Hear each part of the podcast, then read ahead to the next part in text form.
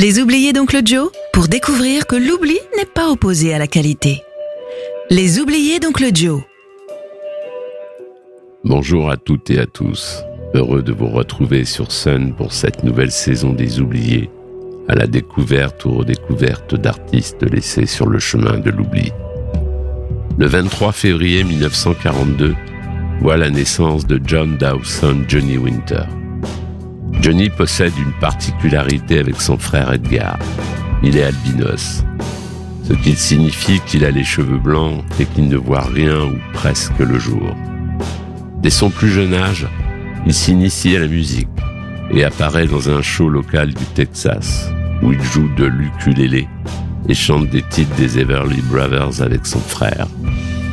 Il n'a que 15 ans lorsqu'il enregistre son premier single avec son groupe Johnny and the Jammers. C'est pendant cette période qu'il a l'occasion de voir et entendre ses héros, Muddy Waters, B.B. King, Bobby Bland. La chance de Winter se présente en décembre 1968, alors qu'il est invité à monter sur scène lors d'un concert d'Al Cooper et Mike Blomfield au Fillmore Est de New York. Il est repéré par des cadres de Columbia qui lui proposent quelques jours après un contrat historique.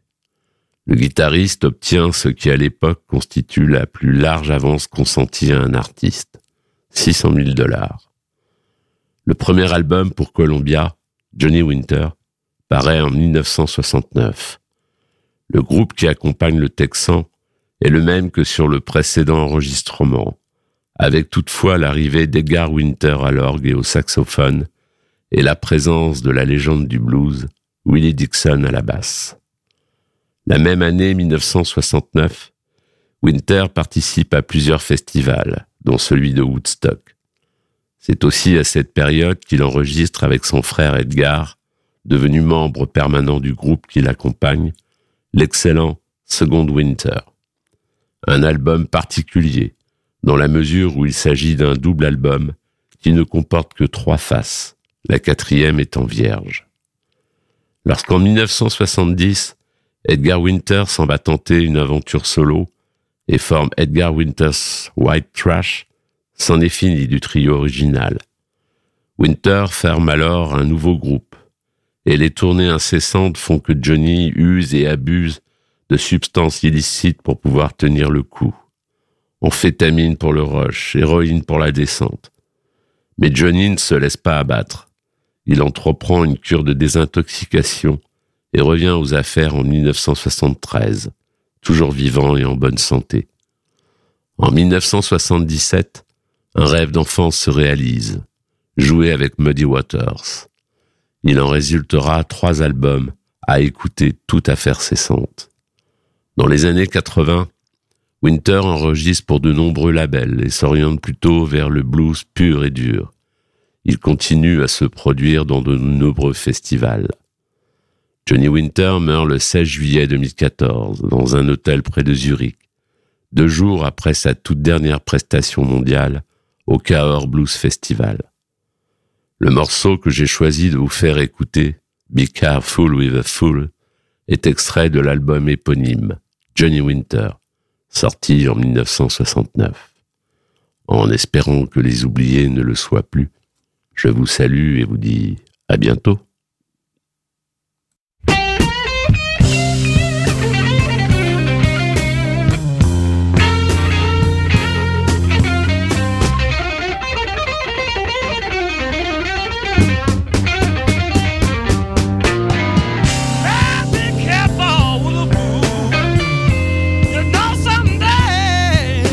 smile.